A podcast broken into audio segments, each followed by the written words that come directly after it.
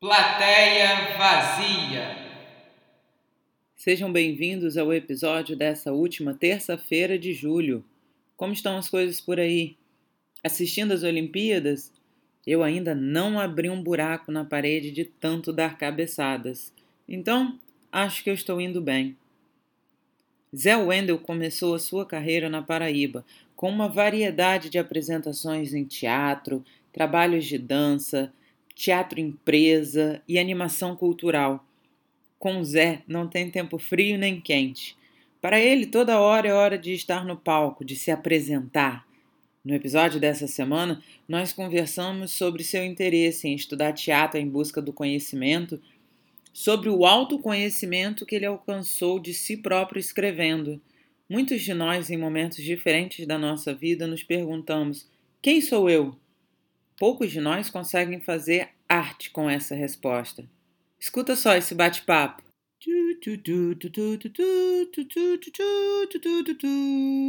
Fala comigo, esse bigode é opcional, é pro papel. Começamos já, Eu tipo assim, com um- facial. Esse bigode, eu fui me chamado para fazer uma participação na Globo, na novela Um Lugar ao Sol. Hum. A, a minha agente antiga, só que eu mudei de agente agora na pandemia, né? Sou de surto na pandemia, eu quero... Porque ela é maravilhosa. Mas o nicho que a gente trabalhava era só Nordeste. E aí eu Ah. não queria ficar só taxado como Nordeste. Então, é, me chamaram, a Marcela Berga me chamou. Ligou para ela. Eu falei, Dani, eu não quero mais fazer participação, não. Eu já fiz de Luciana mais de 16 participações. Eu não, não é nenhuma arrogância, imagina. Eu não quero Não. um de participação. entendeu? Mas a gente chega a um ponto da carreira que a gente muda um pouco. A gente já fez bastante isso, a gente vai para outra coisa e tal, normal, ué. Exatamente. Aí ela, não, mas vai voltar. Eu falei, também já ouvi isso. o personagem vai voltar. Não, mas vai mesmo, eu tenho certeza. Ela falou que vai. Eu falei, beleza, então vamos lá. E aí fizeram o bigodinho. E um porteiro, eu falei, gente, não acredito, mas esse porteiro vai ser um porteiro do século XXI. E foi logo no momento que eu estava fazendo um projeto Itaú Cultural chamado Encruzilhada Nordeste. Uhum. É um, é um movimento do Itaú Cultural que surgiu a partir daquela pauta da, de uma a pauta foi por conta de uma revista da Veja que saiu ano passado, né, Veja São Paulo, dizendo que São Paulo era, ainda era a capital do Nordeste, capital cultural do Nordeste. Olha, Então, por conta disso, o Itaú fez esse movimento. Então, eram artistas independentes e companhias de teatro do, do Nordeste, Norte e Nordeste. Aí foram quatro semanas, então a gente discutia muito sobre os estereótipos. Aí, menina, chamar para fazer um porteiro no mesmo momento, eu tava surtando. Mas eu fui. é, é muito louco isso, né? Mas você já foi pro. Você foi pro Rio com quantos anos, é? Eu vim para o Rio com 22, 22. Hum. porque eu estava fazendo jornalismo na época. Tava? Aí, é. Eu Peraí, peraí, peraí, peraí. período. Você tava, você tava lá no, no Nordeste, na Na Paraíba, né? É.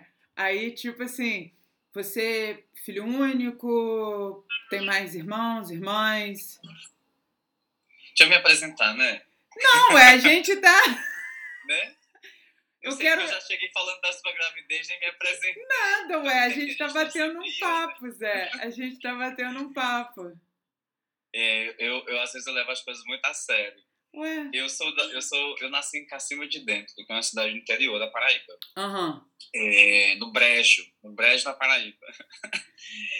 E, na verdade, eu, eu- meu parto foi em Solânia, né? Porque em Cacima de Dentro não tinha médico no dia que eu fui nascer. Então, minha mãe ficou na mão. Aí, corre pra Solânia pra fazer o parto. Foi cesárea e tal. E aí, eu nasci em Solânia, mas fui criado em Cacima de Dentro. Minha família toda é de lá. É Família uma grande? cidade de, era uma fazenda essa cidade era um, e aí é, é, uma fazenda que ficava da cacimba para dentro lá dentro dos sítios e aí foi virando uma cidade e com sete anos eu fui morar em Campina Grande Aham. minha mãe lá é cidade universitária então minha mãe foi estudar lá ela fazia pedagogia e serviço social aí a gente foi morar lá e eu ela meu irmão tem um irmão E ela é mãe solteira, guerreira, nordestina guerreira. Maravilha. E fiquei em Campina Grande. Então lá eu comecei a fazer teatro no colégio. Hum, Colégio chamado 11 de outubro. já eu na, na escola, assim, criança, com 8, 9 anos, você já entrou nessa. É, não. Aí eu fazia, nessa idade, eu fazia o teatro na igreja, que era, eu fazia parte de uma, eu estudava numa escola de freira, olha isso. Claro, que E tinha maravilha! teatro. E tinha uma coisa muito engraçada que aconteceu, que era a gente foi representar a Santa, a, uma festa lá, a festa da Páscoa. E aí, todo mundo, a gente ensaiou, eu lembro da freira, esqueci o nome dela, era maravilhosa, era até vizinha nossa. E aí a gente ensaiou, só que na hora de apresentar, o elenco inteiro ficou paralisado, todo mundo com medo. E eu era a única pessoa que andava para cima e para baixo. Eu era o discípulo. Eu, gente, vocês não vão conversar, não? Aí eu lembro que tinha uma amiga minha, célula. Para, você tá falando, você tá se mexendo muito. Eu falei, gente, mas é uma festa. aí, eu, aí eu lembro que ela falou assim. Gente, não é foto. freira. É, não é foto, não é foto. A freira falou assim: ah, mas. Ah, vocês arrasaram. Você andou demais, hein? Mas era isso mesmo. e aí, eu fazia essa bobagemzinha no teatro, no, no colégio. Mas depois eu fui para um colégio na, na adolescência, que tinha teatro, música e dança, Olha, maneiro. que era 11 de outubro. Aí eu falei: vou fazer tudo, eu quero fazer tudo. Aí entrei pro coral, entrei pro teatro e pra dança. Mas eu me identifiquei muito no teatro, né? Porque come... a primeira vez que eu vi teatro foi o Salto em Bancos, nessa escola que eu falei anterior, que era a Escola das Freiras, que tinha um projeto escola. E aí eu vi, achei aquilo mágico, lindo, maravilhoso. Gente, como que é importante projeto escola, né? Não, desde a escola você Muito. apresentar aquilo, tipo assim, e, e ter o acesso a teatro, canto e dança na escola, sabe? Isso não é comum no Brasil inteiro, Zé. Não, Não é? a minha diretora, a, a Rivailda, era Rivailda Tavares Albuquerque. Olha, ela, ela, ela era secretária de educação do município, além Hum. de professor, além de diretora desse colégio, dona, né, do 11 de outubro. aham. Então ela tinha toda essa visão é, é, é, da educação, uma visão mais ampla da educação. Hum. E aí o colégio oferecia essas aulas. Eu fiz, eu lembro que eu fiz muita peça lá. Eu fiz uma peça do, eu cheguei a fazer até uma peça do Ariano Suassuna, menina. Que era Olha, na o- escola, né? Tipo assim, o Na que é escola, porque excelente.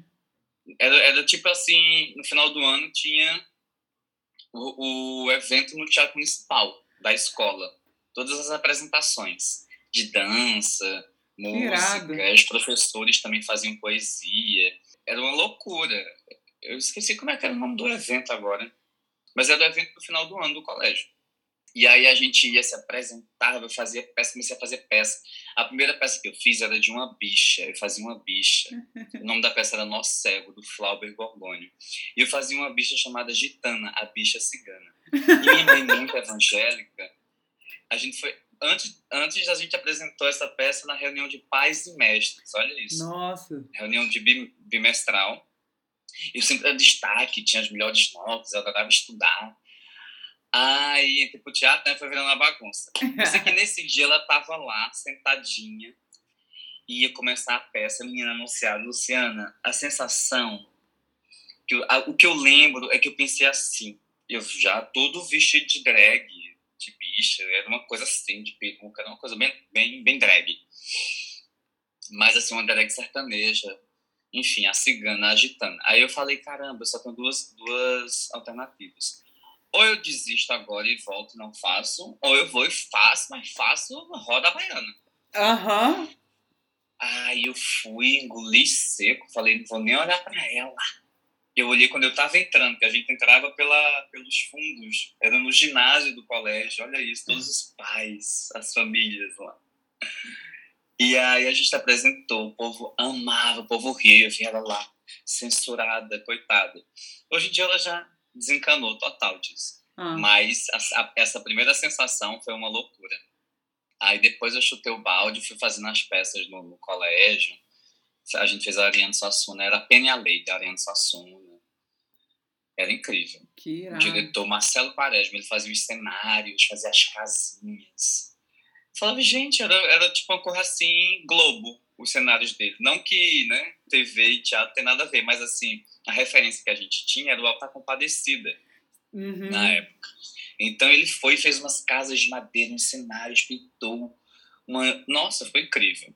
E como não tinha um ator, olha que loucura. Como não tinha um ator negro no, no grupo, o único negro que tinha, ele não queria fazer o personagem principal, que era o Benedito. E o Benedito era negro. Aí o que é que fizeram comigo? Me pintaram. Ai, pintaram as minhas mãos e o meu rosto. Eu lembro que teve uma hora que eu tava suando tanto que eu olhei assim e falei, eita, eu tô desbotando, porque começou a escorrer a tinta du- durante a apresentação do espetáculo. gente, tinta, tinta, né? Não era Tinta, nem. tinta. Era aquela, era tinta de pele, assim, de palhaço, mas era preta.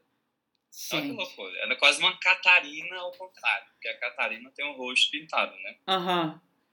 Mas E aí depois você saiu da escola fazendo teatro pra caramba, você foi pra jornalismo. Eu queria continuar a fazer teatro, eu me apaixonei.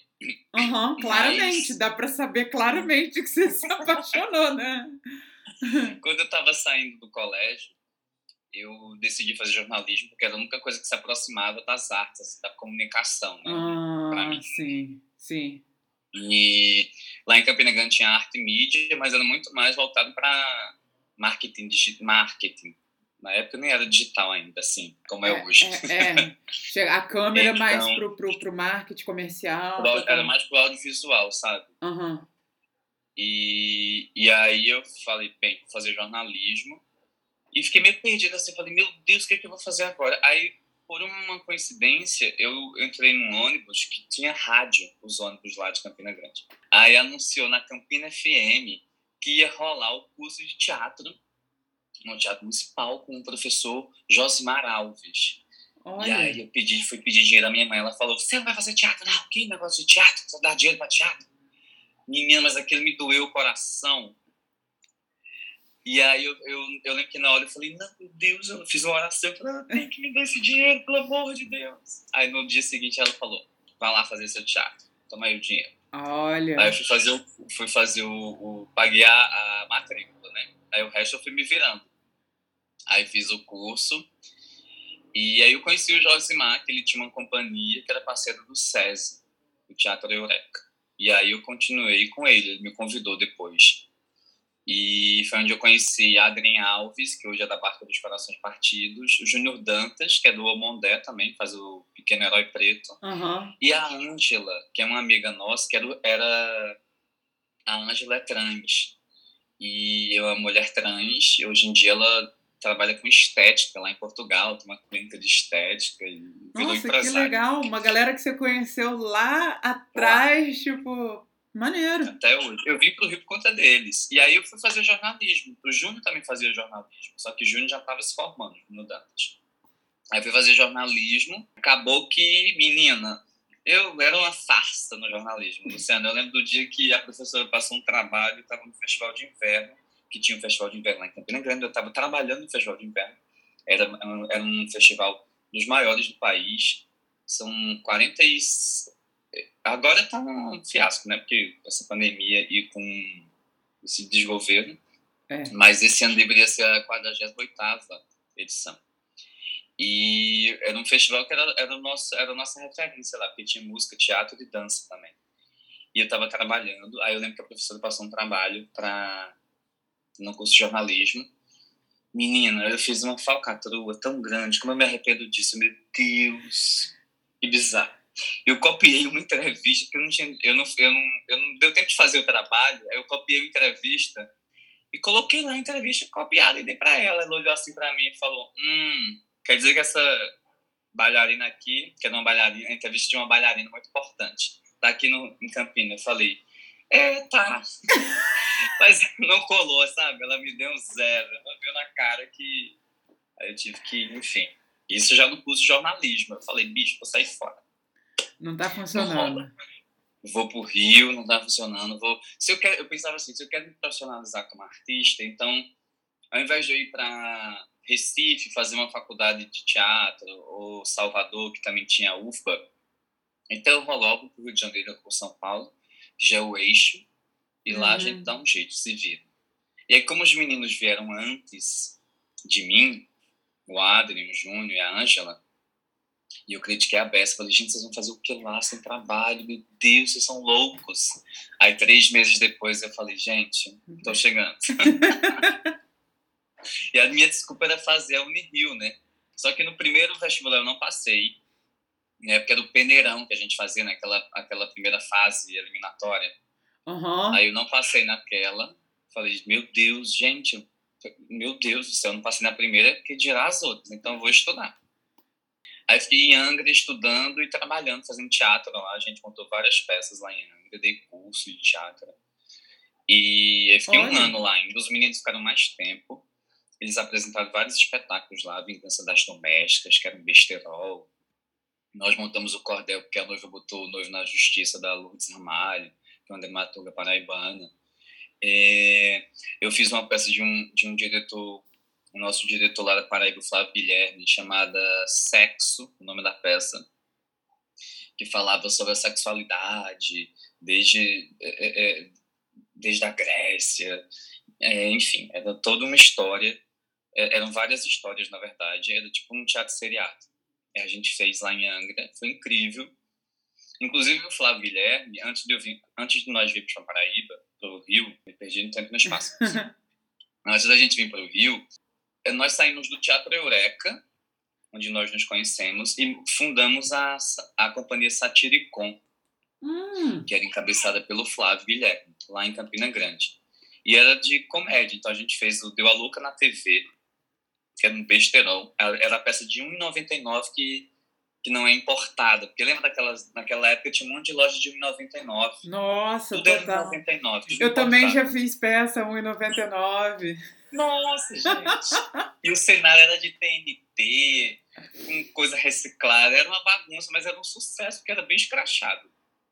Aí depois a gente fez o Homo Erectus, que era um teatro seriado. Então, a cada sábado era um episódio diferente. O Homo Erectus era a história de cinco gays que moravam no 24º andar de um prédio sem elevador. Nossa, Era um sitcom do teatro. E era uma loucura, foi um fenômeno. Foi maravilhoso. que irado. Nós fiz- ficamos um ano, quase um ano, e- quase um ano e meio em cartaz, todo final de semana. Sempre dava gente. Nossa, E gente. aí subiu que- pra cabeça, a Que gente empreendedorismo irado. Você, tipo assim, Irado. toda essa, essa carreira antes de entrar na faculdade, assim, produzindo, Ah, é. fazendo, e não tipo. Você estava fazendo faculdade de jornalismo, mas estava completamente envolvido em um monte de coisa. né? Nossa, eu fazia, eu fazia dança, no, eu, eu fiz parte do balé de, do Teatro Municipal com Mirnagra Maracajá. Eu fiquei dois anos, que ela falava, tu tem perna de bailarino, vem pro balé. Ela é louca por homens no balé, só tinha mulher. Eu Aham. vou fazer balé. Fiquei dois anos e meio fazendo balé clássico. Nunca abri es- espacato, né? Que fala escala. A gente falava escala na época, meu Deus. Nunca consegui, que era o meu sonho era abrir as pernas. Era fazer o espacato. Nunca consegui fazer isso. Mas. Mas deve ter te dado uma, uma condição corporal física, É, tipo tem que assim. começar desde. O aconselhável é que você começa aos 13 anos. Ah, mas não, Eu não comecei foi um, com 19, 20. dois 19, anos, não foi um 19. treinamento baixo, né? Não foi uma aula de, de quatro bom. meses, foi, foram dois anos, É. isso é maneiro. E aí ainda me joguei no contemporâneo também. E, por incrível que pareça, a gente fez um, um espetáculo chamado Nau dos Loucos, que era sobre manicômio. É, que ela é psicóloga também, essa bailarina, coreógrafa. A gente fez a feira de Lourdes Ramalho. Em, eu fazia o fotógrafo. Tudo em dança, que foi lindo, maravilhoso. E depois fizemos é, a Nau dos Loucos. E na Nau dos Loucos, eu, eu, olha que loucura, eu fui indicado como o melhor bailarino da Paraíba. Parabéns! Golpes, muitos golpes. eu não tinha essa técnica para ser. Só que pela performance, como tinha coisa da loucura, tinha um, aí tinha um, um- um momento lá que eu fazia um solo e que eu fazia a louca. Então, eu acho que isso cativou muito os jurados, né? Essa, a o teatro, eu acho. Que era dança e teatro. Na época ainda tinha essa, Uhum. essa distinção, assim. Também fizemos muito teatro empresa, drag queen animando festa. Eu fazia, a gente fazia, eu lembro que uma vez a gente fazia Nome Erectus, eu e Adrien Alves. Nós fomos fazer uma animação de festa numa galera de odonto, numa festa de odonto, de drag queen. E a gente tinha peça à noite. Uh, Aí chegou uma, uma mulher lá, bem loucona, e falou assim: Ai, gente, olha o que eu separei pra gente. Meia garrafa de uísque. Começamos a beber. Eu, ela e a Adriane. Falei: A gente tem peça, calma, calma, vai dar tempo. Fizemos a peça numa ressaca. que Eu nunca mais bebi antes de nenhum espetáculo na minha vida. Que loucura. Mas isso a Total. gente tinha tipo, 20 anos. Ah, é, aí- é, é a fase que a gente acaba fazendo isso, né? Não tem como. É, É, agora pode, no caraço, bebe. vou entrar bêbada em cima e, pô, vai tomar banho, cacete. É, você bebe, toma um café e tá tudo bem. O corpo aguenta. E aí. e, Enfim, foram muitas histórias na Paraíba. Nossa, a gente fez. Antes de ir pro Rio, a gente fez. é, é, fizemos, é, fizemos parte dessas duas companhias. Aí eu fiz dança. E aí a gente fazia muita animação de festa, muito teatro empresa. Eu lembro que uma vez a gente foi fazer uma festa, a festa do bode, em Alcantil, que é a cidade do bode. Era a festa do bode. Eu fui de de- drag queen cangaceira o meu amigo de Lampião, a Adrien também de, de, de drag. E o povo puxava a peruca, ia em cima da gente. Eu lembro que nesse dia eu encontrei uma ex-namorada, uma menina que foi apaixonada por ela, eu de drag lá, só sinto uma mãozinha batendo no meu ombro assim. Quando eu olhei, era ela, eu, ai! e morto de vergonha. Mas nesse dia o cara sequestrou a gente. Ele não queria voltar para Campina Grande, porque ele tinha bebido muito, o cara que nos contratou e nos levou. Ah, Ele era irmão do prefeito, encheu a cara nessa festa. A gente ficou na cidade, a gente ia viajar para Recife no dia seguinte e, e, e a gente tentando convencê-lo a, alugar um outro carro, a nos levar, né, como tinha sido acordado, voltar para Campina Grande depois da apresentação. Que era uma festa do bode para criança. E aí a gente fazia números de palhaço, aham. números de circo, mas vestido de drag. Era uma loucura. era Uma coisa assim, meu Deus. E eu sei que ele pegou o carro, levou a gente para dentro de um mato. Eu falei, esse não é o caminho que a gente veio. Aí parou o carro em frente a um cemitério, aí começou a foi mijar na porta do cemitério, começou a gritar na porta do Nossa. cemitério, e a gente dentro do carro, meu Deus do céu. Eu olhei para a Adrien e falei, ele deu cachê, já deu cheque? Aí a Adrien falou, tá aqui nos meus peitos. Os peitos de espuma, né? Porque era, tava de drag. Aí eu falei, ai meu Deus do céu, que loucura. Esse homem nos levou por dentro do mato, não sei quantos quilômetros depois da cidade, pro sítio da família dele. Chegamos lá no sítio, a mulher toda assim na cara, ela falou, ai, tem um xerenzinho com galinha pra vocês comer. Eu falei, não, a gente não quer ir embora, o quê. Cadê o telefone pra gente ligar pro prefeito? Ih, o telefone aqui é só é, é, é a linha. Tinha que dar a linha no telefone, não sei como é que é isso. Eu sei que era até 8 horas da noite que tinha telefone. Olha, vocês estavam bem dentro do... bem, bem é, ferrados. Aí a gente voltou, voltamos andando, saímos da casa dele sem falar nada. Fomos andando para a casa do prefeito. Foram atrás da gente no meio do caminho, a gente se escondeu no meio do mato, dos cactos. Estava chovendo, na estrada de barro. Eu sei que eu cheguei, a gente chegou já na cidade todo desconfigurado, sem roupa, com a cara toda barrada, cheia de barro, com as fantasias penduradas assim no braço. E uma galera lá do outro lado da rua começaram a gritar: Ei, elas alma penada, elas alma penada. E a gente foi lá pedir ajuda para se mandar da casa do prefeito. O nome do prefeito era Bebé. Aí fomos para a casa de Bebé. Como a gente che- chega duas e meia da manhã na casa de Bebé, batendo na porta dele. Sai Bebé com espingarda. Tá aí? Menino, que loucura. O Adrien tem uma voz é, esganiçada, ficava gritando, bebê! Ô, bebê! Era pra ele acordar, porque a gente... Aí sai o bebê com espingarda. Aí, aí o pessoal do teatro, o pessoal do teatro, aí ele, o quê? Aí foi ajudar a gente. Ligou para um carro da prefeitura. E esse carro foi nos deixar em Campina Grande. A gente chegou lá às 5 horas da manhã. Caramba. Maluco. Ou seja, É uma aventura. Muita história antes Muita de história. fazer a Unirio. E aí você passou para a Unirio, você não passou no primeiro pra vestibular, depois você passou e foi. E aí Eu você queria- foi pro Rio. É, eu vim pro Rio, a gente veio pro Rio. É muito curioso que até no hétero do monólogo que eu fiz, eu conto essa, um pouco dessa trajetória, eu conto do... Eu vim de ônibus. Eu não queria dar despesa para minha mãe, eu falei, não, eu vou de ônibus. Porque eu só vou fazer o vestibular, fa- pra- se eu não passar, eu vou voltar. Mentira, né? e do meu lado tem um assassino Como no assim? ônibus. Que ele disse pra mim, eu não sei se ele, acho, sei lá, olhou pra mim assim e falou, ih, viadinho, não sei o que, o que que é, que ele, se ele me olhou com um olhar de preconceito, o que que foi. Eu sei que ele falou, assim- eu falei assim pra ele, você tá indo pra onde? Ele falou pra São Paulo, você também? Eu falei, não, eu vou pro Rio, vou estudar, não sei o que.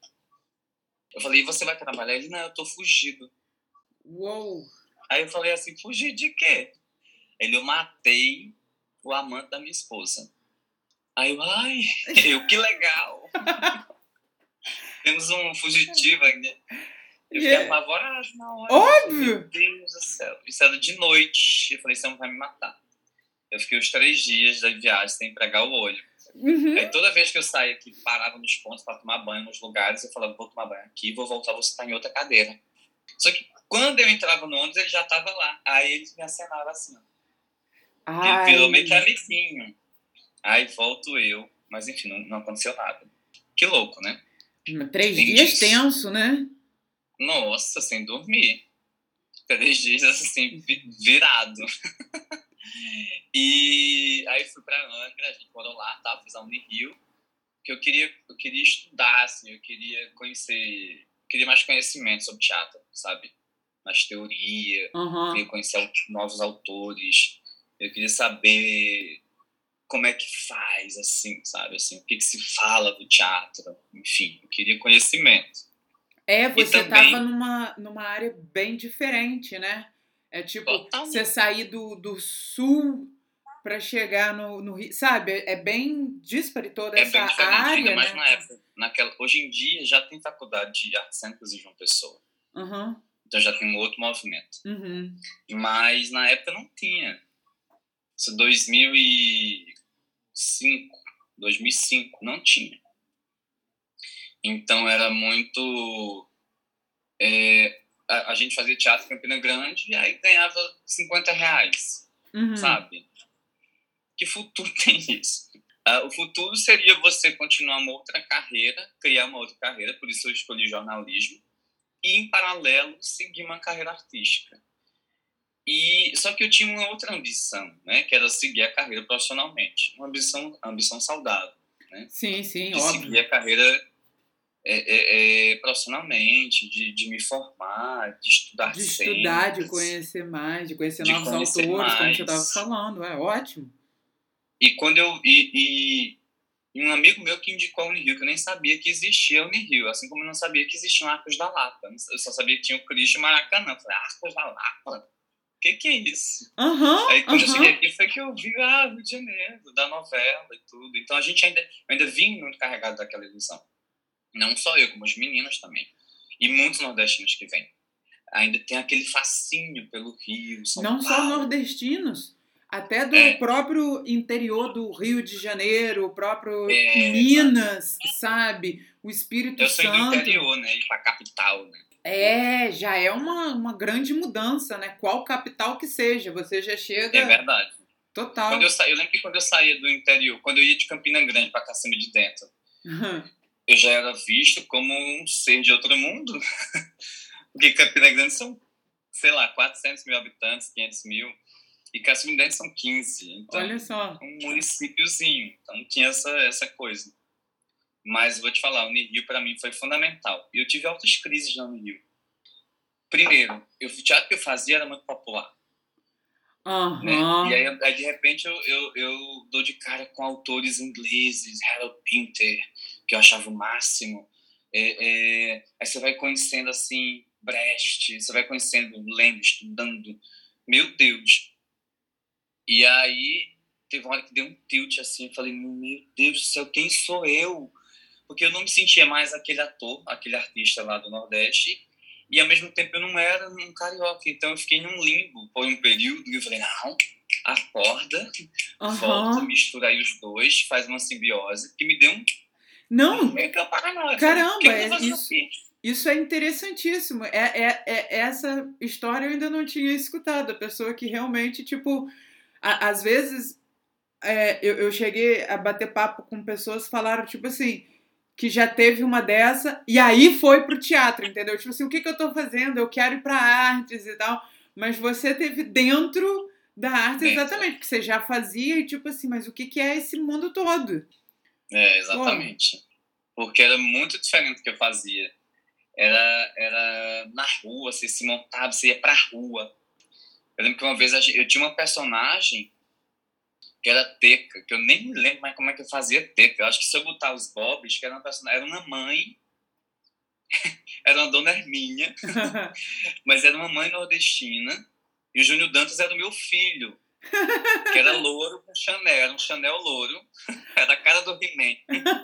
E eu de bobs, e um oclão, e uma bolsa e tal, mas a mãe, né? A mãe e o filho. Então tinha essa personagem. Uma vez a gente saiu para um município chamado Alcantil, que é um. Se o Cassimi dentro é pequeno, Alcantil, meu Deus, devia ter duas mil pessoas, era uma rua, Alcantil. E a gente saía por ali divulgando uma peça que a gente foi fazer lá, que loucura. No meio do nada. De porta em porta. E o povo, aí já virava uma festa, aí o povo ia atrás da gente. Aí parecia um bloco de carnaval. Então era sempre esse movimento. Aham. Era sempre aham. um evento. Aí de repente você vem para algo mais formal, onde se pensa a arte, É, onde, onde você você vai ao teatro, senta elabora discutir. estéticas, né? novas estéticas, novas linguagens. Nossa. Então foi realmente uma, um novo mundo, assim, né? Misturar essas duas coisas. Aí teve uma hora que eu falei: O que eu estou fazendo aqui? Essa loucura! Esse povo louco! Engraçado, engraçado porque quando a gente trabalhou junto e fez Voisek, é, aquele bêbado que você fazia inicial tem tudo a ver com isso, do tipo, as pessoas sentadas e tal, e você chegava já no final da peça, tipo, ei, gente, vamos lá! Tipo assim, É, muito bom, tem, tem, tem a ver agora, tipo, sabe, lembrando, tipo assim, tem tudo a ver essa coisa de, é que você tava ali mexendo com a né? cidade inteira. É! É, de Pô. público, né? De estar junto do público, né? Aham.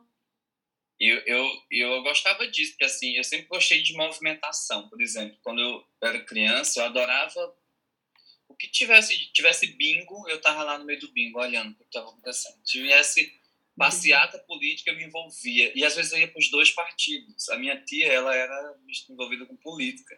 Então, às vezes eu estava na passeata dela e na passeata do, do candidato oposto. Porque eu gostava de gente.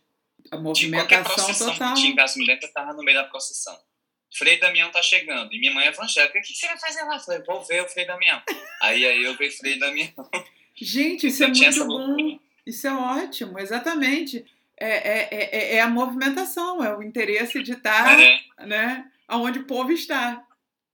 Eu lembro que eu aceitei Jesus uma- na mesma igreja três vezes, na verdade, porque a igreja, toda Ai. vez que o cara fazia o apelo, eu falava, eu aceito. Ele, mas você já aceitou, meu irmão. Aí eu, mas vem, aí eu ia de novo, porque eu queria. Eu queria ser visto, eu queria estar ali, não sei o que era, muito bom. É Muito loucura. bom, muito bom. Cara, você falou um pouquinho do hétero, você sabe que eu, eu amei o hétero, né? Depois que eu assisti, eu ainda fui escrever pra você, eu falei, tipo assim, o hétero eu achei de uma sensibilidade, uma delicadeza, eu achei um trabalho incrível.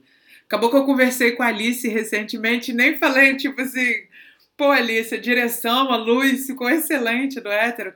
É Mas- verdade. Como é que veio essa ideia para escrever o hétero? Porque o trabalho que você teve de escrita ali, a- a- aquela, aquela métrica, tudo que você fez, aquela, o jeito de você contando a sua hi- história com, com, com a rima, com um estilo de cordel, ficou ótimo, Zé. Tipo assim, Vou te parabéns, falar, eu fiquei emocionada. eu, eu com- tinha. é, é, eu vou falar algumas coisas antes de chegar aí. Uhum. Quando eu vim para o Rio, eu, eu tinha um, um certo preconceito comigo mesmo, de ser nordestino. Hum. Eu acho que, né? Não era um preconceito meu, na verdade. É uma coisa que é, é, é- é um estigma que a gente carrega. Então parecia que eu vinha pedir alguma aprovação aqui. Tipo assim, anos depois, depois de pensar muito, de, de me, né, cavucar muito aqui dentro, eu entendi que eu vim não foi em busca de, do sim, né? Aquela coisa cafona, aquele jargão clássico. Ah, em busca do sim. Não, eu vim para mostrar que a gente também faz. E nem para mostrar, para dividir. Ah, fazemos, queremos, é, né? Vamos fazer junto, queremos aprender. Foi para isso. Mas eu, eu, eu não queria fazer nada, coisa de rima de Nordeste. Falava, ih, ih, vem. Ah, agora vai ter um, um, um, um- um- uma roupa cor de barro. Agora vai ter uma- um, um cesto, de- um galho seco. Deus me livre. Então eu tinha pavor. Aham. Mas eu também fui entendendo que eu tinha pavor do estereótipo. Eu já não queria carregar aquele estereótipo, só que eu não sabia ainda o que, que era, eu só tinha uma certa repulsa. E quando eu comecei a escrever o hétero, eu tinha, quando eu entrei no, na Unirio, eu falava muito com a Aline Sampim, que era nossa colega de Aham. classe. Eu falava assim, Aline, eu quero, aos 36 anos, eu quero fazer um monólogo. Aí eu rabiscava umas coisas lá, ficava lá nos fluxos de linguagem, escrevendo um monte de coisa. Ela, é seu monólogo? Eu falava, é, esse é o projeto do meu monólogo. Uma vez eu conversando com ela, ela falou, amigo, e aquele seu monólogo que você disse que ia fazer e você nunca fez? Eu falei, eu vou fazer, eu vou fazer. E aí, eu falei, gente, a gente só fala que vai fazer, então eu vou fazer mesmo. Não Aham. quero ser a pessoa que fala que vai fazer e não faz. Eu vou fazer, vou ter que dar um jeito e vou fazer. Vou mudar de hábitos, vou me concentrar, vou fazer. Porque tem que ter concentração, né? Escrever não é uma tarefa fácil. É, e é um né? monólogo, né? Tipo, a- a- é, é você, mas não é você, é a sua história, você tá contando, são você tá 70 lembrando. de fala. Aí você Uhum. fala, meu Deus, é uma hora e dez de fala. É, é um discurso, né? É elaborado, exige estudo, exige Claro. um- um- uma, uma estratégia, uma estética, enfim. E eu estava escrevendo um outro monólogo, que era a história de uma velha num palacete, que surgiu num curso de dramaturgia que eu fiz. Só que esse texto eu nunca acabei. Eu acho que eu só vou acabar ele quando eu tiver velho, aí eu vou fazer ele, não sei o que, que é. Sei que eu nunca acabei esse texto. Talvez não tenha maturidade para fazer ele ainda Tá em para processo. escrever. Não, eu já acabei, mas não gostei. Achei muito. Enfim, achei básico demais. Mas, enfim, isso é outra história. Só que aí. Isso me impulsionou, como eu finalizei esse, me impulsionou a fazer o hétero. Aham. E foi logo no momento que começou a se discutir muito a questão LGBT na, na, na mídia, né? E quando o Crivella entrou, aí começou a se falar muito sobre isso. Aquela, não por conta do Crivella, mas foi, foi simultâneo. Aí veio essa crise toda do, do teatro carioca, dos espaços. E aí eu, caramba, aquele momento que começaram a chamar, a falar da Lei Rouanet, sabe? Foi em 2018 isso final de 2018. Aí aquilo tudo mexeu comigo. Eu falei, caramba, quem sou eu nessa história toda? Eu sou nordestino, eu sou gay, que já ainda tem peso de falar isso, de, de confessar, ainda tem peso de falar isso, que eu tinha medo que isso fechasse portas para mim, Uhum. então, de, de trabalho. Isso me acompanhou o tempo inteiro. E, e, e Paraíba, o que, que eu vou fazer com isso? Quem sou eu na história? Aí eu pensava muito assim, em vez de eu ficar sonhando com algo maravilhoso, com o ideal de mim mesmo, é melhor eu assumir o que é que eu sou logo, que aí a gente já resolve essa história. Aí comecei a escrever. Só que aí, num fluxo de ver assim, num fluxo de linguagem, veio, eu resolvi fazer uma autoficção. Que eu falei, eu fiz um curso de roteiro, é a jornada do herói. Falei, ah, vou usar isso, vou fazer, vou criar Aham. a história em cima da jornada do herói. Porque, porque eu não posso contar a minha história. Todo mundo tem uma história, todo mundo é o herói da sua própria história, eu vou brincar com isso. Aí descobri o gênero da autoficção, porque eu achava, eu falava, ah, eu não posso fazer isso. Como assim vou fazer isso, gente? As pessoas não vão gostar, não pode fazer isso, não pode. Ó. Não existe isso, né? É. Ainda mais na escrita. Aí eu perguntei pro cara do coisa, eu falei, eu posso falar de mim e misturar uma... Ele falou, pode, inclusive tem um gênero da autoficção, não sei o que, pronto. Aham. Aí eu falei, então é isso. Aí li Alice no País das Maravilhas, tava lendo Don Quixote, aí fui misturando tudo. Aham. Era um pouco de cada coisa. Aí, quando eu comecei a escrever, veio assim naqueles insights, não sei se dedica, né? Tem um momento do flu, tem uma amiga que ela fala que é o flu, flop, flu, que você entra ali, embarca, é aquele insight que, né? Aí desenrola, eu escrevi assim, as, as primeiras páginas, foi numa sequência. Aí, quando eu vi, tava rimado.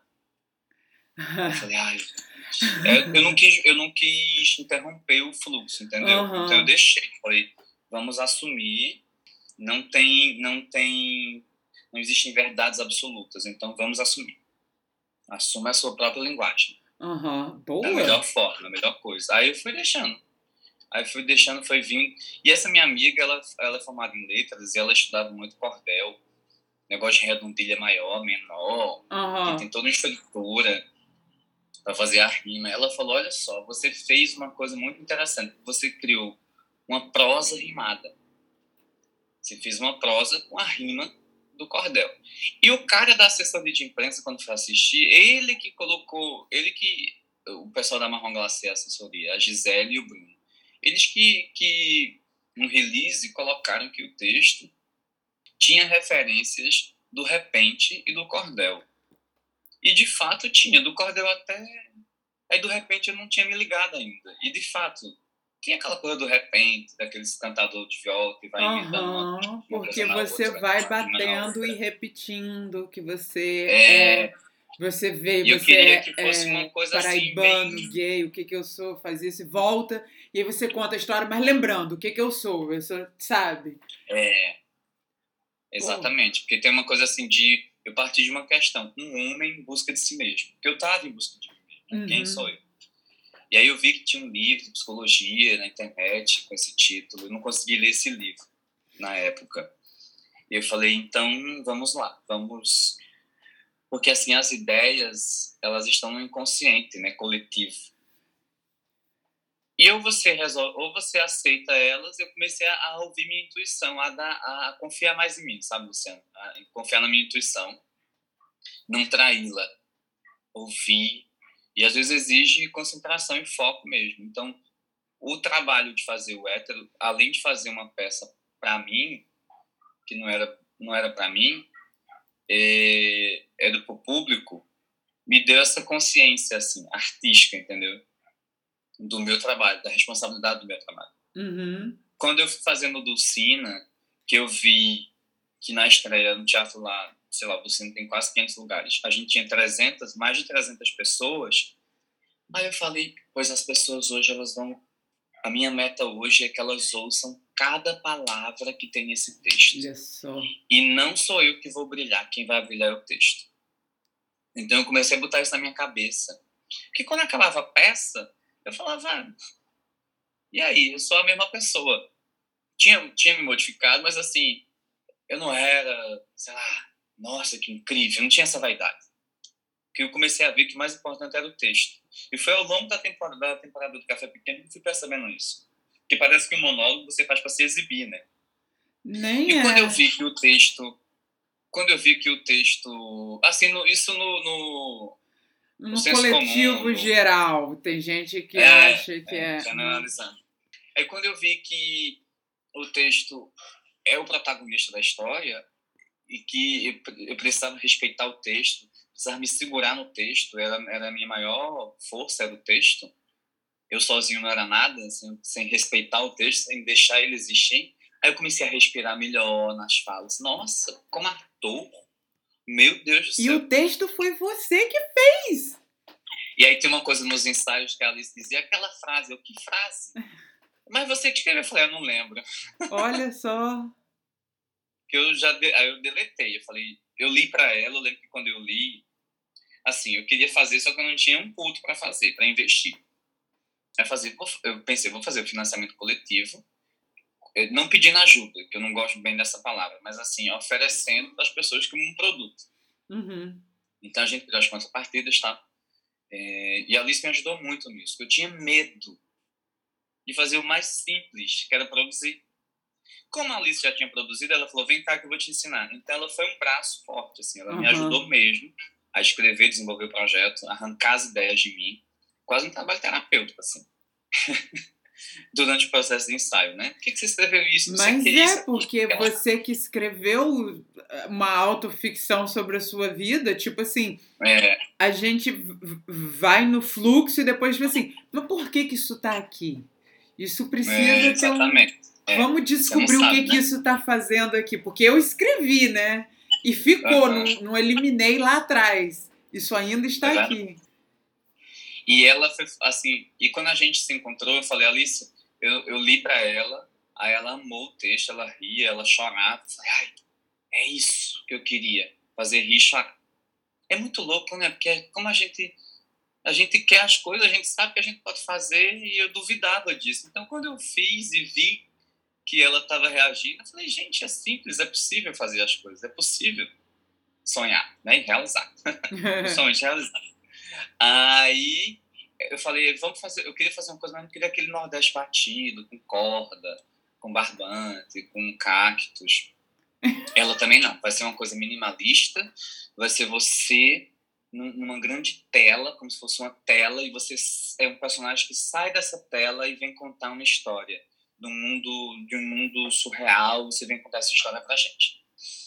E aí, cara, assim, o olhar dela, artístico, foi muito foda. A, a luz, da Ana. Luzia de Simone, é, o cenário foi da Mina Quental, a trilha foi da Alice com o Marcelo Neves. É uma galera do figurino da Tiziana Passos. É uma galera que chegou junto, assim, a Andréa Menezes que me ajudou na produção, o Fabiano Xavier também me ajudou na produção. E assim, e é incrível, né, Luciano, assim, a gente não tinha nada e financiamento que a gente fechou em 25 dias de financiamento, não foi nem um mês, pelo prazo que a gente teve, foi bem apertado. E nós conseguimos 7 mil reais, cara. Aí eu coloquei mais três e, Uhum. e fechamos os 10 e a gente conseguiu pagar todo o projeto, né? Assim, a equipe foi bilheteria, todo mundo entrou na, na, na empreitada, que foi incrível, assim. Infelizmente veio a pandemia e a gente parou, porque a gente fez o Café Pequeno, depois fez o Ducina, e no Ducina, que era outro público, do, no Leblon é um público, no Ducina foi outro, que foi maravilhoso, foi uma loucura. O, o público do Leblon é um público mais atento, o, o do, não que o do Ducina não seja, só que é, um, é uma galera que é- parece que gosta mais de uma farra, então é, A é mais popular diferença dos teatros também, É. do tamanho dos teatros, também. e é aquela verdade. proximidade ali do Dulcina com vários outros tão pertos, às vezes É. você tá ali na, naquele centro, festa, né? você tá ali na, na Cinelândia, você assiste uma peça no, no Sesc ou no SESI, aí tem o CCJF, tem o Dulcina ali, depois você senta, você vai comentar, você já viu essa peça, você já viu a outra? Não, a outra eu vou ver semana que vem, porque tem os bares todos ali, tem o... Eu acho que é isso. É tem tipo um clima assim, tem- festa, né? O centro. Você acabou de sair de cartaz de uma peça, encontra com a outra pessoa que está em cartaz, vocês conversam não sobre a mesma coisa, mas sobre estar em É. cartaz, tipo, sabe? E aquilo dali vira um grande encontro, né? O metrô logo ali. É verdade. É, é, é realmente. Era, né? Com a pandemia. Mas. Era. clima Saudade. de festa, você tem razão. Porque no, no, no Café Pequeno, além de ser muito íntimo, embora aí, mesmo assim a galera ainda ria, ainda se jogava, porque tem lugar que as pessoas ficam acanhadas, né? Aham. você não pode rir tanto, enfim. E depois do Sina, a gente fez uma temporada Unplugged, que era só eu, a Alice fazendo a trilha e uma luz básica. A gente fez no Canto da Carambola, em Santa Teresa, que lotou também. Aliás, era um evento que o Adrien Alves cantava depois, eu fazia a peça e ele cantava depois. Era Paraíba Sim Senhor, o nome do evento. E eram 80 lugares, a gente tinha ma- mais de 200 pessoas assistindo, então foi muito massa. Que- Tava bem lotado. Parabéns, que Aí depois a gente bom. foi pro, pro Caso 36, no Laranjeiras, que já era pequenininho, só 20 lugares. ali onde o Júlio Adriano estava fazendo é, a Descoberta das Américas. Que ele já Lá- fez também para É, ali lá, e em 3D. pequenininho, ele É. faz. E aí, no segundo dia de apresentação, veio o decreto do, da pandemia. E a gente parou. Mas eu ainda consegui fazer o hétero o é, edital do Itaú Cultural, ano passado. É o Arte, Arte como Respiro. E eu filmei a peça dentro de casa, no mês de abril. Foi uma loucura. Eu filmei com celular, tem umas luzes. Na época eu não podia encontrar muita gente, a gente mal sabia do que estava acontecendo ainda, estava aquela loucura. Uhum. E aí eu filmei no celular, foi uma loucura, mas foi muito bom. Foi uma experiência, né? Pô. E, e, e é muito bom ver no, no hétero é, essa, essa maturidade sua como ator que passou por tantos grandes trabalhos. Você tem um, um trabalho enorme no Mondé também, né? Tipo assim. É, é, é- não sei há quanto tempo que você está em um grupo, quantos trabalhos você já fez, eu sei que já foi uma penca. A gente tá há né? 11 anos no Mondé, são 11 Nossa. anos esse ano. Olha só. Em setembro agora fazem 11 anos. E aquela, gente, aquela que eu adorei também, eu fui assistir, foi no Dulcino, Marido Ideal, que foi, Gente, o marido dela que era uma faca, né? que delícia Que assistir Gilberto aquele, aquele Oscar Wilde com vocês fazendo, tipo assim, exatamente, aquela farra, e que coisa maneira, divertida, gostosa. Porque era uma peça também assim, feita na marra, não tinha nenhuma grana, mas foi uma, uma peça feita na marra. E foi, foi. Então a gente tava muito pelo prazer, pelo amor Aham. ao teatro. No Mondé a gente só faz com grana. Tem muita gente, a Inês detesta fazer as coisas de graça. Tem razão. No Mondé eu tô desde, desde acho que a Chamança de Quaderno, que foi a primeira peça, que era para durar dois dias e viramos companhia. Era para ser duas apresentações no Fita. Olha Só. só, Aí surgiu uma temporada no Sesc e daí a gente continuou. Aí a gente já fez Jobilac, Alcione Araújo, eh, Ariano Suassuna. eh, montamos uma peça, fizemos um, Os Inadequados, que era um texto de produção, criação coletiva. E agora a gente, a Nelson Rodrigues também, sempre autores eh, brasileiros. E agora a gente está lendo um texto que a Inês está escrevendo.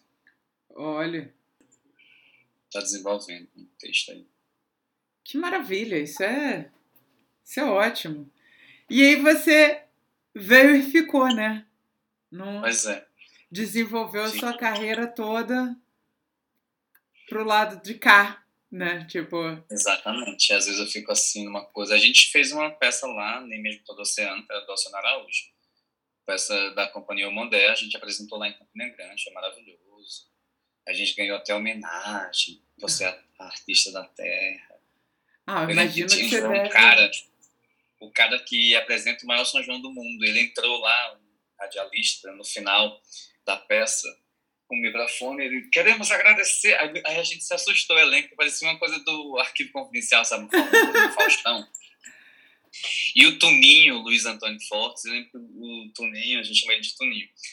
Ele falou, gente, eu achei que vocês iam ganhar um carro, porque o cara entrou num entusiasmo tão grande, com uns, uns prêmios na mão, umas homenagens. Ah. Ele falou, gente, eu achei que vocês iam ganhar um carro, tinha certeza. Que bonito. Ah, enfim, mas é isso. Legal isso, Eu- né? Que a cidade tem todo um apreço e carinho. E por que não? Por que não? Pessoa tão talentosa, divertida. Ah, obrigado. Fala sério. E, mas é isso. É, agora na pandemia a gente, o Itaú me procurou para fazer um derivado do hétero, por conta do, da apresentação no passado. E aí eu fiz o cabra macho. Aham. Peguei um filetezinho do hétero, um momento ali que falava da Xuxa, da relação da criança com a Xuxa, quando eu era criança. Falei, engraçado, aconteceram coisas aqui de bullying que eu sofri que eu não contei no hétero. E aí eu desenvolvi outro texto mais contundente, mais dedo na ferida e com mais foco na, na questão do gênero, Aham. da LGBT-fobia, né, digamos assim mais voltado para a sexualidade, mas com muita leveza, no mesmo esquema da rima. Saiu de novo. foi, Saiu de novo. Assuma essa rima não... dentro de você, Zé. É, ela não quer minha vou virar Braulio Bessa do teatro. Isso é ela não quer me abandonar. E aí foi maravilhoso, assim, eu segurei o material, porque eu coloquei no edital da Funage, o Ondas, e tinha que ser inédito, né? Não podia Aham. estar em nenhuma plataforma. Aí como eu fiz no Itaú só pelo Zoom, e era um evento fechado, aí eu me inscrevi lá. Mas por isso que eu não tornei público ainda, porque eu quero que todo mundo veja. São 20 minutos, é uma pequena peça. E aí, eu, nossa, é muito divertido. Assim. Eu gostei muito no final. É, eu vi e que também o, emocionante. o Cabra Macho, tipo assim, é, eu tô numa situação que às vezes eu faço uma programação e não consigo cumprir comigo mesma, né? Eu falo assim, não, vou assistir essa peça, tipo assim, não sei se condição, não tem como. Aí é tanta coisa É, e aí eu tipo assim, online, né, Luciana? E é meio chato ver coisa online. Eu, quando eu fui Hum. fazer o Cabra Macho, eu pensei assim, preciso fazer uma coisa que seja divertida. Então a gente foi por uma linguagem meio de clipe, inspirado em clipes. E foi Uma super coisa mais simples, mas mesmo dinâmica, assim a gente deu uma, uma dinâmica de, de corte, de zoom, de, de, de edição, na verdade, né? Uma dinâmica de edição. E uma trilha sonora que vai do início ao fim, uma música original, porque o Marcelo Alonso Neves, que fez a música do Hétero, ele salvou a gente. que ele fez a, a música original em um dia. Eu falei, que isso? Eu não parava de ouvir a música, eu me alucinar. E ele fez a música inteira, foram, são 20 minutos de música para cada movimento que eu fazia. Ele botou umas coisas. Eu falei, menino do céu, arrebentou. Porque a gente, eu fiz na casa, do, eu fiz com o Rodrigo Menezes, que ele é fotógrafo e filmmaker. E a gente fez na casa dele. Só que foi tudo muito rápido, porque o Itaú queria um experimento, uma cena. Aham. Era até 15 minutos, eu fiz até 20. Eu falei, gente, me bota só esses 5 minutinhos a mais. Se eu tirar, vai ficar muito. Não, beleza, pode fazer. Aqui quem manda são vocês. Olha, Então tem essa política, os artistas que são a prioridade. A criação que é a É, prioridade. respeito à criação, né? Não vamos Total. chegar e cortar o que o É, artista eles está fazendo e fazer coisa. Eles são exigentes com o resultado, né? Que Tem bom. ter. Mas não com aquela, ah, não pode isso, não pode aquilo. Não. Parabéns Cria pro. Itaú Cultural. E aí é, é foda a, a, a dinâmica deles, a relação com o artista. E aí a gente usou o microfone que ficou aqui, e às vezes, em alguns momentinhos, deu uns ruídos. Ah, Aí o Marcelo, que salvou também, ele tirou os ruídos, os ecos, que ficaram no microfone. E aí foi foda, ficou foda. pô. Deu uma salvada, que deu um trabalho, fazer essas coisas filmadas. Meu Deus, porque no teatro você vai lá, você tem a luz, tudo, cada um faz o seu trabalho, figurino, etc. O audiovisual é diferente, né? Tem um som, tem que ter um técnico de som, tem que ter, além do figurino, além da Tem. luz. Nossa, é uma loucura. É. E a gente fez umas montagens, tipo assim, fundo infinito, inventou umas coisas para deixar dinâmico. E ficou bom. Eu vou mandar para você assistir. Ah, eu quero ver. Aí você vê a hora que você quiser. Isso é ótimo. eu quero ver, eu gosto. Porque, tipo assim, é aquela coisa. É, eu sinto uma falta desgraçada de teatro. Assim que entrou a pandemia, eu de cara fui procurando coisas, porque não é só o filme, o seriado. Eu quero ver uma coisa mais teatral. Aí eu achei muitas gravações de peças. Falei assim: ah, aí ó, vamos b- pegar o tempo perdido? Um monte de gravação que às vezes passou, não conseguia assistir e tal. E aí depois o pessoal começou produzindo coisas novas. É Sim, verdade. muita coisa esquisita, muita coisa. Jesus, o que, que você tá pensando? Não, e esse ano a gente ainda fez o. Pelo Omondé, nós ganhamos o, o, aquele edital de emergência do ano passado e nós fizemos Alto de Onda Cruz. Que foi a peça que a gente estreou ano passado e fez uma temporada no SESI, que é o texto original do, original do Ariano Sassone, a primeira peça que ele escreveu, que nunca foi montada. Aham. Teve uma montagem por uma companhia amadora lá na Paraíba, na época, em- na década de 50, que foi quando ele escreveu o texto. Ele tinha 24 anos. 1953, eu acho. E depois esse texto ficou lá. E era um texto difícil, era um texto assim, meio Shakespeare, meio Ariano Suassuna. Tinha uma. Ariano Suassuna, Shakespeare Aham. nada, né? Ariano Suassuna. Mas era um texto com uma arquitetura, assim, muito rebuscada, sabe? Poesias, palavras muito. Já, a gente já não usa mais. Então a gente teve que fazer uma adaptação. Tinha que entender, sabe assim, é, é, é, falar umas coisas, meu Deus, o que, é que ele está dizendo isso aqui, Senhor Jesus? Então você tinha que criar um significado. Enfim, eu sei que rendeu, essa peça foi muito boa, mas veio a pandemia. Uhum. E aí a gente filmou ela agora, no início do ano, em janeiro, e fizemos uma temporada no YouTube. Foi muito bacana. Só que a gente filmou com sete câmeras, então... Deu Olha só! Aí tinha câmera no palco, tinha câmera no teto, então já era outra dinâmica. Ficou muito massa essa edição. Então aí você deu gosto de ver, porque pode ser que estava num, era num experimento, é, aí já te leva para outro lugar. Uhum. Que a gente está acostumado com o olhar de audiovisual, o olhar do cinema, da novela, da série, que é um olhar realista, né? Assim. É. É um olhar com, com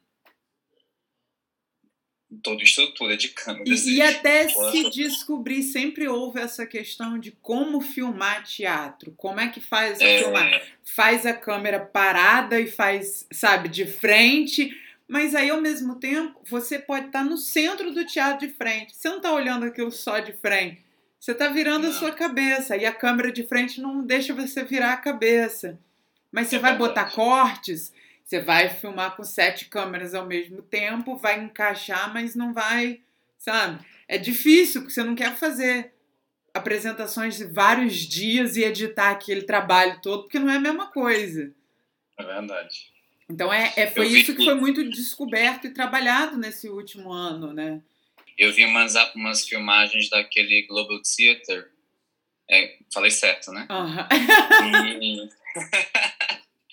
E menina, amazing, amazing, total, porque total.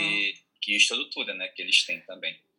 Óbvio, Nossa, né? eu assisti o Frankenstein.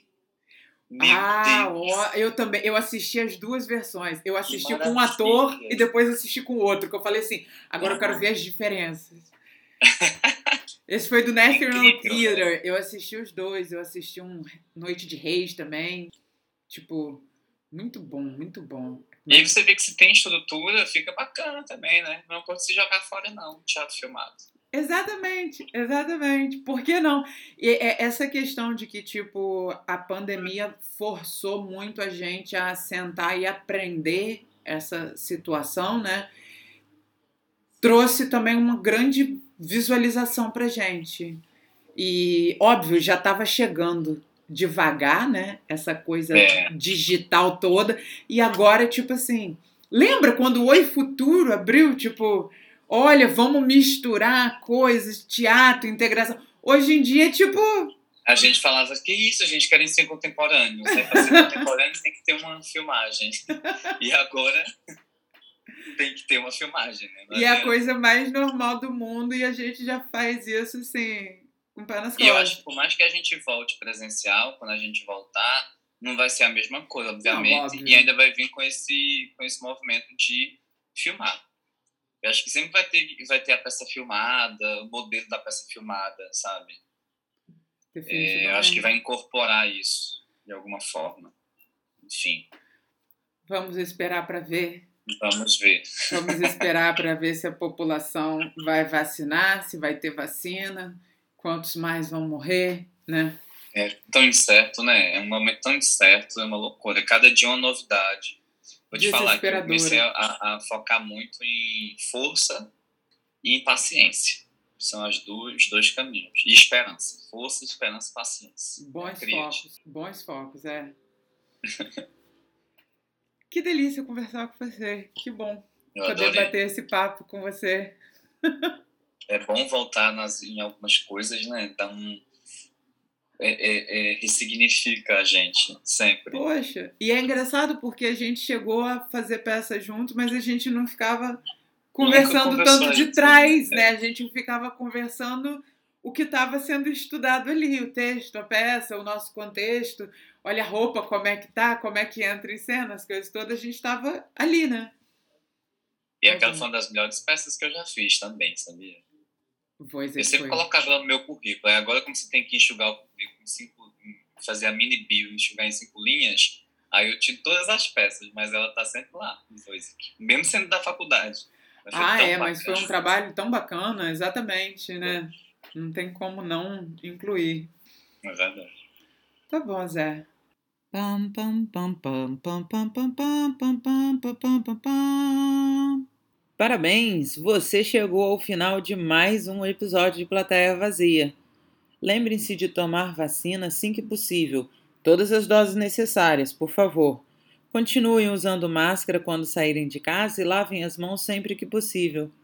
Até semana que vem!